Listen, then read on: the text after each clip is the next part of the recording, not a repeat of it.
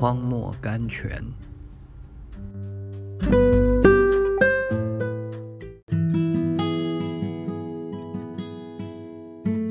五月二十九日，我乃称你们为朋友。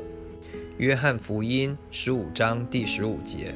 数年前，某大学有一位年老的德文教授，他的生活是为全校学生所钦佩的。他们中间有几个好奇的学生，很想探听他所以这样生活的秘诀。所以，其中有一个学生隐匿在教授的书室中，看他每天晚上在那里干些什么。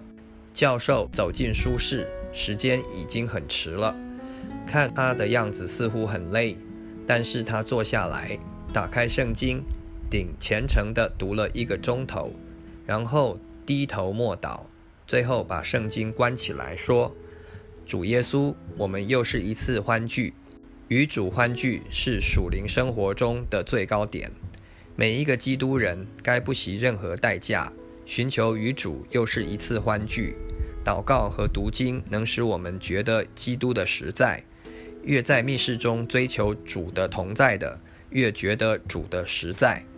贝博考克。